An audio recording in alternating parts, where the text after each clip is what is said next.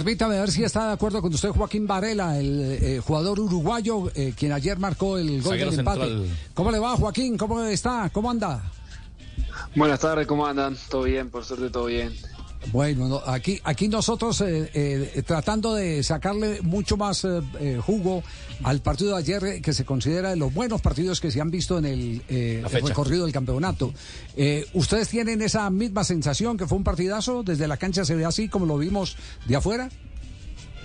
Sí, sí, sí, creo que, que seguro para el espectador fue un lindo partido. Nosotros adentro de la cancha creo que, que se vivió también, disfrutamos del partido, más allá de que que bueno, por momentos con la presión y con la tensión del partido adentro es difícil. Creo que, uno nota cuando es un lindo partido para, para el espectador, por lo menos. Ya, eh, eh, después de que reciben el gol eh, de Ruiz, dentro del terreno de juego, ¿cuáles fueron las sensaciones generales del equipo? La sensación creo que en general fue de que, de que no se lo merecía Millonarios. Obviamente creo que estábamos haciendo las cosas mejor nosotros. Creo que estamos haciendo un partido prácticamente perfecto, habíamos creado muchas chances y no, no habíamos tenido la suerte de, meter el gol. Y bueno, ellos en una ocasión encontraron el gol que creo que, no era este, que no iba de acuerdo al trámite del partido, pero bueno, es fútbol, no es merecimiento, es hacer las cosas y, bueno, por suerte lo importante es que, pudimos empatar por lo menos. Joaquín, en, en, a Medellín le pasa que siempre sale a proponer, lo decía el técnico anoche en la rueda de prensa, y por esa propuesta de llegar a atacar siempre, a veces en la primera o segunda intención del otro equipo, le resultan marcando. Eh, eh ese eh, de pronto tema de concentración o, se dejan los espacios y los otros los aprovechan? Bueno, creo que, sí, un poco la idea del profe es ir a proponer, estar arriba de ellos, eh, tratar de presionar siempre. Creo que también es como nos sentimos más cómodos y obviamente eso a veces hace que, que se generen espacios para los rivales que, obviamente también juegan y tienen, tienen sus virtudes y, han sabido aprovecharla en, alguna que otra ocasión. Sí. Eh, Varela, a ver, como, como uruguayo, perfectamente usted entiende este, este libreto de Arias. Eh, y seguramente, no sé, eh, y ese es como parte de la, de la pregunta, eh, ¿Es el mismo modelo o es una eh, eh, parecida manera de jugar de algunos que marcaron una historia en el fútbol uruguayo haciéndose una impresión como por ejemplo Defensor Sporting? Sí, creo que, bueno, obviamente cada entrenador es distinto, pero, pero la idea de Alfredo sí es salir a proponer, salir a, ganar los partidos, después obviamente los, rivales juegan, por momentos nos ha tocado replegarnos un poquito más, pero en principio la idea del profe es, sí, es, ir a presionar, estar arriba de ellos, jugar bien la pelota este, y tratar de ser superiores durante todo el partido. Mucho bloque eh, eh, en, defensa y en ataque.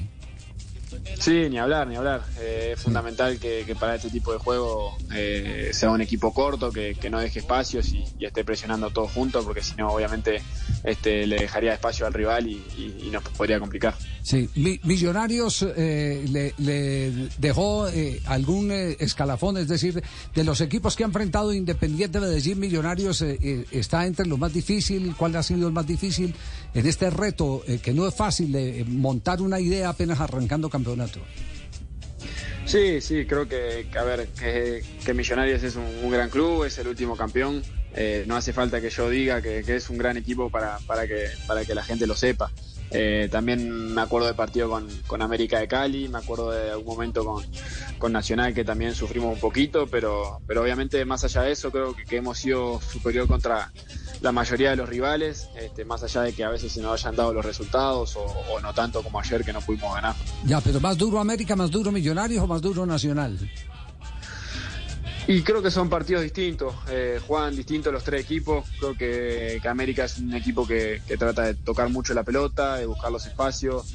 Nacional nos esperó un poco más, trató de salir de contra. Eh, lo de Millonario creo que fue un mix de los dos. Por momentos esperaron, por momentos salieron a presionar. Entonces, obviamente, es difícil decir que cuál es, cuál, cuál es el más difícil, pero, pero creo que los tres tuvieron momentos buenos. Joaquín, ¿qué decir del arquero rival de Montero? Seis pelotas de gol que sacó, mucha impotencia enfrentar a un arquero así. Y sí, obviamente que, bueno, que bien para ellos, pero mal para nosotros. La verdad es que, creo que hizo un gran partido el arquero de ellos, salvó chances que, que nos hubieran dado ventaja en el partido y, hubiera sido otro el trámite. Pero bueno, es fútbol, los rivales juegan como te digo y, bueno, hay que, hay que adaptarse a ello. Joaquín, fue su primer gol en la, en la Liga Colombiana, pero también ya había hecho goles en la Liga Argentina, donde usted estuvo también con Instituto. Es decir, podemos verte, eh, obviamente, en la defensa, pero haciendo golecitos de vez en cuando también. Sí, obviamente que, que, mi idea cuando voy al ataque, cuando hay una pelota quieta, es, tratar de hacer la diferencia. Creo que el, que el, juego aéreo es una de mis virtudes y, trato de aprovecharlo, tanto en defensa cuando toca defender como en ataque cuando hay alguna pelota quieta, un corner, de aprovechar eso. Joaquín, ya, ya habiendo enfrentado a la mitad de los equipos en Colombia, porque usted llegó para este semestre, ¿qué, qué perfil le ve a, a, los delanteros en Colombia? ¿Son más mañosos, más rápidos, más habilidosos comparado con el fútbol uruguayo en el que usted actuaba? Y me he enfrentado de todo. La realidad es que, me ha tocado jugadores más mañosos, algunos que, que, son más rápidos, otros que son más fuertes. Creo que también depende del rival. Eh, depende a lo que juegue. Por momentos, cuando, cuando eh, nos tocó enfrentar equipos que se replegaban más, de repente eran jugadores más rápidos que pudieran aprovechar los espacios que dejáramos. Eh, pero ya te digo, he enfrentado de todo. Creo que, me he llevado una grata impresión porque sí hay, hay muy buenos delanteros acá. Joaquín, siguiendo el partido de anoche, eh, Medellín al, eh, no cambió un poco la presión, no cambió un poco cuando salió Plata, no cambió el equipo realmente cuando salió Plata frente a Millonarios. Bueno, eh, obviamente los cambios son para cambiar. Cuando el profe hace un cambio, creo que, busca cambiar algo que él ve de afuera. no sé si tanto la presión, creo que es lo que te digo, el rival juega a veces. nosotros también después de 50, 60 minutos empezás a bajar un poco la intensidad a veces y, y dejar un poco más de espacio pero más allá de eso creo que, fuimos superiores, que nosotros tuvimos la pelota, eh, obviamente eso no, provocaba tanta presión de nosotros, pero, pero bueno, eh, a veces pasan esas cosas con, los cambios. ¿Cuánto es que no le dicen botija? no tanto, no tanto, porque acá el cuerpo técnico va a ser uruguayo, alguna... Botija, el botija. Sí, sí, sí. Sí, sí, sí, Es, un, trato cariñoso de todas maneras. Eh. Claro. Sí. por supuesto, por supuesto, siempre con respeto. El profe, la verdad que, que, es muy bueno. Pues, pensé que me iba a decir, desde que me vine de mi casa, no me decían botija. y sabe el apellido que lleva, ¿no?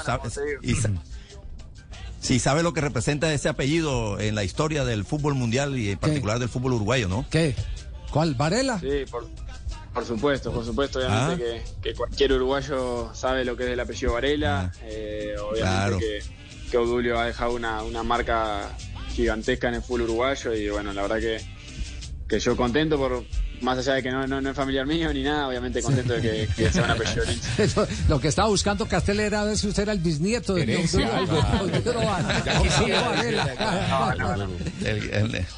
El, gran Obdulio. No, no, no. el gran capitán, el gran capitán Obdulio, Obdulio Varela.